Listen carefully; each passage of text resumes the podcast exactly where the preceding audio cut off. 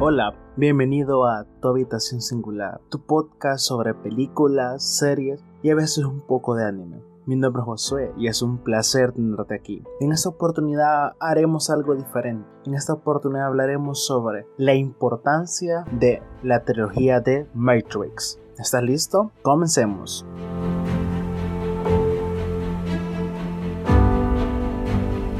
En esta oportunidad, para traer un poco más de variedad, decidí hacer algo diferente. En vez de centrarnos en desarrollo, en personajes, etc., me di cuenta que hay muchas películas que si bien a mi criterio, a mi gusto personal, no me agradan. Y no puedo ver esos desarrollos de personajes o cosas así no niego que los tengan. Es muy diferente a algún producto que por más que lo vea, no es por odio, porque no me gusta, sino simplemente no se percata. Puedo poner un ejemplo ahorita, ay, qué mención más desagradable ahorita como la leyenda de Korra. A diferencia como la trilogía del Matrix. Sé que hay un desarrollo de personaje, pero realmente la historia, la trama, todo lo de que se envuelve no es de mi agrado. Sin embargo, sí puedo aceptar esa clase películas que marcaron un antes y un después para el mundo del entretenimiento y del cine en general. Películas tanto como El Padrino,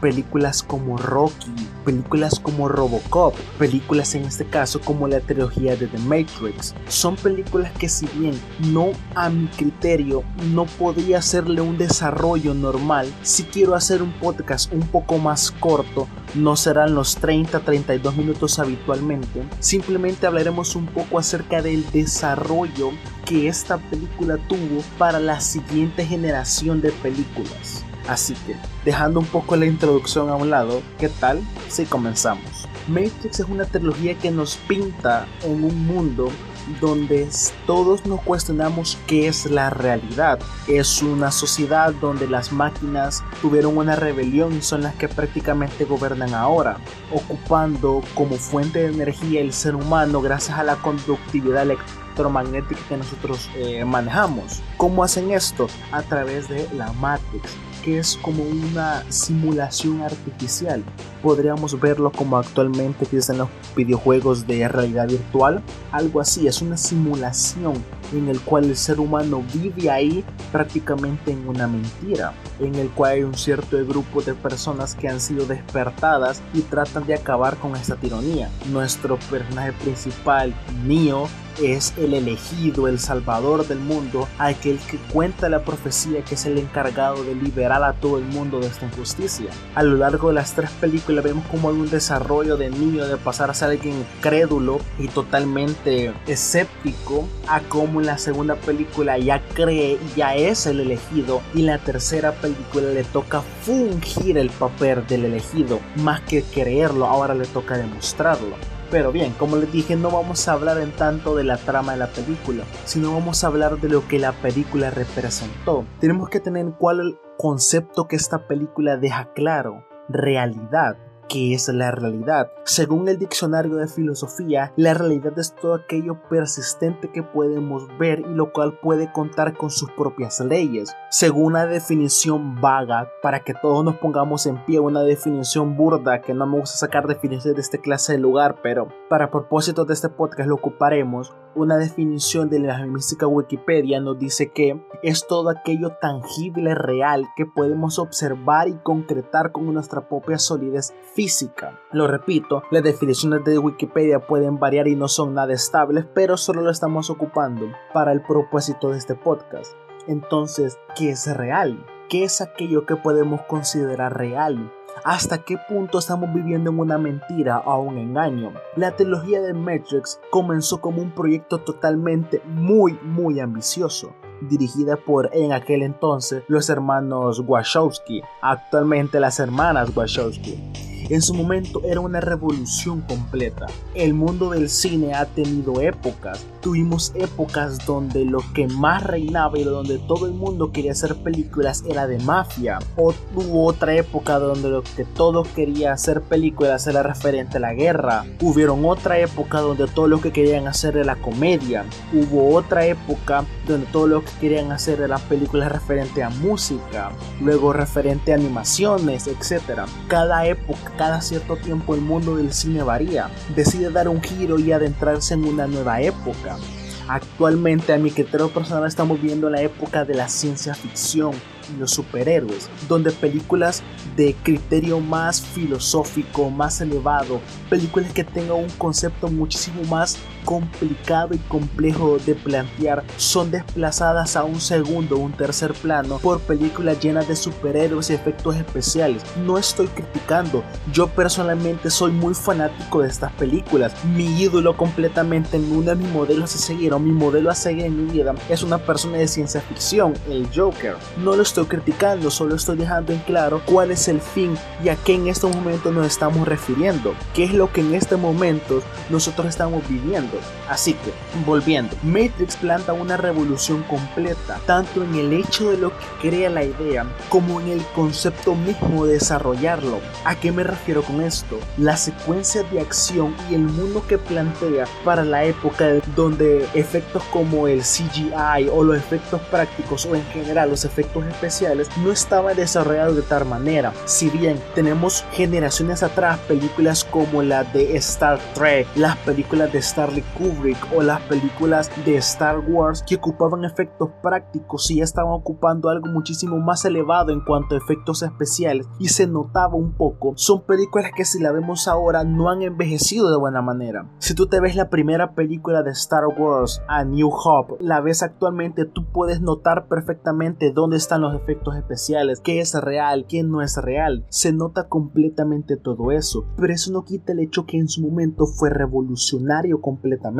La idea de George Lucas al tratar de generar ese mundo completo fue totalmente grandioso. Ese mismo planteamiento nos vuelve con The Matrix, nos pinta un escenario totalmente exagerado. La paleta de colores de que nos maneja son siempre colores en tonos grises y colores verdosos. Rara vez nos presenta algo que sea totalmente colorido. Si bien hasta el final en la tercera película, el final de toda la historia, donde ya empiezan a ver un poco de matices diferentes de colores. Pero durante toda la película los matices que nos maneja son negros, grises y verdes. Los efectos especiales, les repito, yo no soy un conocedor magnífico de esto, lo dejé claro desde el primer capítulo. Yo no soy un experto en el cine, simplemente soy un tipo que disfruta ver películas, pero los efectos están muy bien logrados. Si bien hay efectos que hoy en día, comparado a grandes magnitudes cinematográficas como las películas de Marvel, de DC, películas de Fox o de Sony, son efectos especiales que se ven lentos en el sentido de que puedes ver dónde está el corte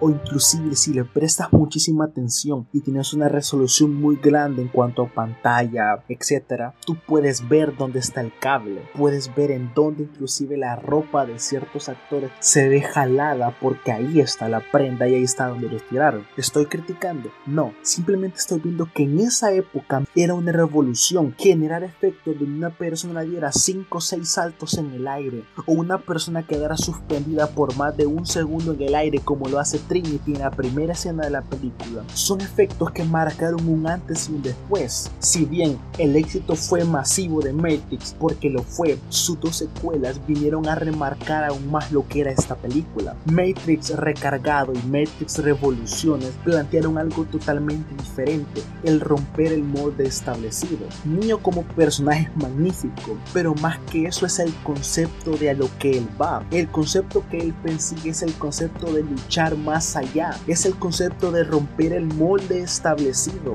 La historia nos plantea que Neo no es el primer elegido, han habido cinco elegidos más, pero Neo se trata de romper un molde y un establecimiento, votar los parámetros. Puede verse una contraposición, una similitud a lo que las películas hicieron, romper el hecho en una época donde la ciencia ficción no estaba tan explotada. Si bien teníamos referentes como ya los mencionamos, Star Trek o Star Wars, la ciencia ficción no había explotado como tal para las épocas de los 90, 80, principios del 2000, las películas que más la gente disfrutaba eran películas de comedia o películas de comedia romántica o las mismas películas de romance. Si bien estamos hablando que habían películas de acción y ciencia ficción también metidas como Indiana Jones o sus derivados, etc., ninguna llegó a marcar tal generación como lo fue The Matrix, ya que pueden darse una pequeña búsqueda por internet y pueden encontrar muchísimas personas que pueden afirmar que lo que se plantea en la película es real, que todos vivimos en una Matrix, todos estamos en una simulación. Personas creen que ese concepto es totalmente real, eso es magnífico. El hecho de no como personas viven engañadas o concepto falso, sino que una película pueda generar tal conflicto y tan cambio de percepción de la sincronía que vive el mundo es totalmente único. Tengo que aclarar que Matrix se convirtió en un antes y un después porque se convirtió en un icono de la cultura en general. Si tú a muchas personas les preguntas. Quién es Morfeo, quién es Neo, quién es Trinity, quién es el señor Smith, quién es el oráculo, quizás muy pocas personas te lo sepan decir. Pero si tú le pones la música, le pones ese gráfico, esa imagen de los números de verde en horizontal pasando, o tratas de recrear la escena de Neo esquivando las balas, tú vas a entender esas referencias. La Matrix o The Matrix se convierte en un icono porque muchísimas personas alrededor del mundo decidieron homenajearlo dándose referencias a sí mismo. Podemos entender, yo mismo puedo ver referencias en muchísimas otras películas, películas como películas de acción, películas como puedo ver referencias un poco en películas del transportador, películas de artes marciales,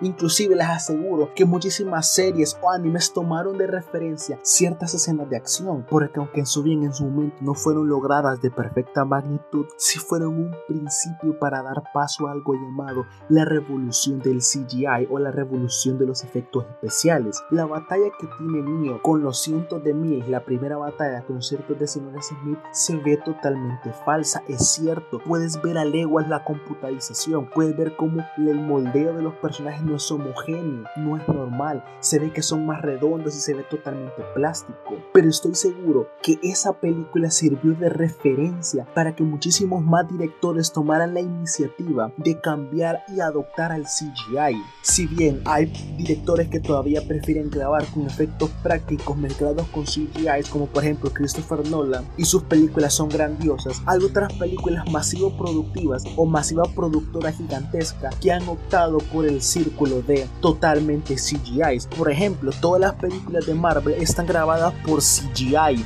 Muy poquísimas o casi ninguna escena tienen efectos prácticos o reales. Para las mismísimas escenas de Avengers Endgame, la galería donde crean la máquina del tiempo ni siquiera es real. Es todo un set de pantalla verde. Ese es el legado de Matrix. Sé que puede ser exagerado y que estoy alargando simplemente un legado totalmente inexistente para sacar un podcast semanal, pero no es así, no estoy exagerando. Al terminarme de ver las películas de Matrix, solo me puse a pensar y tratar de imaginar cuántas referencias yo había captado en otras películas, cuántos conceptos de realidad y no realidad, cuántos efectos prácticos, cuánto ese molde de personaje elegido se crearon tiempo después en multitud de películas, cuánto esa frase de tú eres el encargado de liberar al mundo de la opresión se ocuparon por tanto tiempo, porque eso es lo magnífico de Matrix, te puede gustar o no gustar, te pueden parecer personajes exagerados y sonsos, te puede parecer que Neo y Trinity se enamoran de una manera tonta y ridícula sin tener una sola interacción, te puede parecer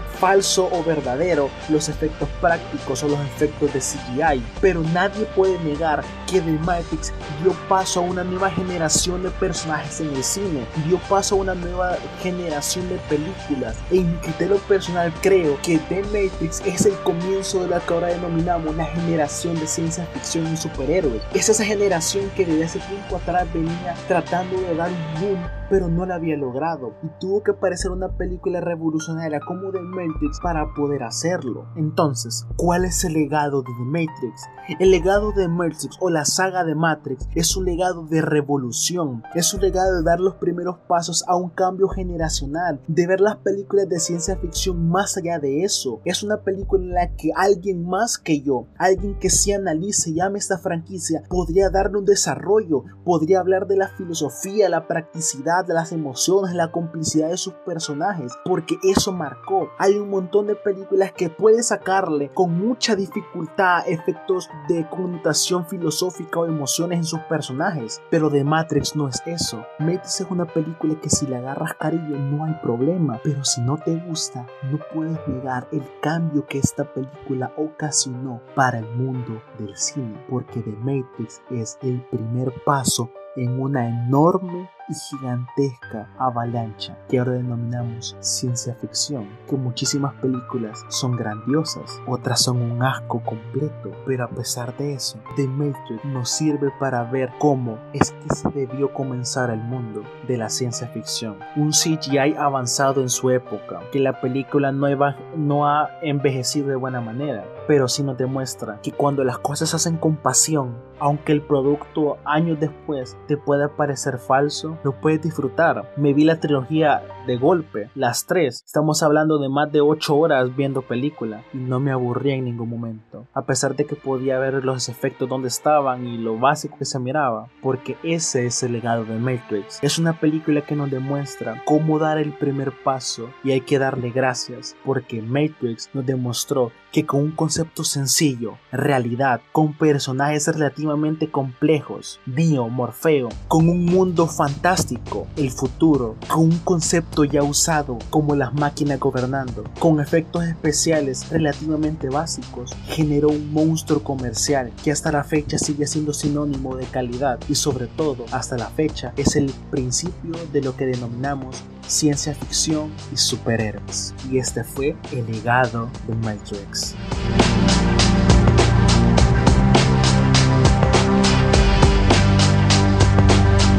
Y es así como llegamos al final del podcast de semana. Muchas gracias por acompañarme hasta acá. Si te ha gustado este, entre comillas, nuevo formato en el que más que centrarnos en los personajes nos centramos en la importancia de la película, si nos estás escuchando en Spotify me ayudarías mucho que te suscribas y puedas compartir este podcast. Si me estás escuchando por YouTube, créeme, me ayudas mucho con un like, suscribiéndote y compartirlo. Y me puedes comentar qué películas, series o animes te gustaría que siguieran no le pueda dar un desarrollo tal como los personajes de la historia, sí puede hablar de la importancia que esta generó para el mundo en general de la industria cinematográfica. Fue un placer tenerte aquí y que haya sido parte de mi habitación singular. Puedes seguirme en mi Instagram, habitación singular, donde estamos subiendo los posts donde anunciamos qué podcast vamos a estrenar. Mi nombre es Josué y nos vemos cada martes y jueves con una nueva y fantástica historia. Nos vemos en la próxima. Bye.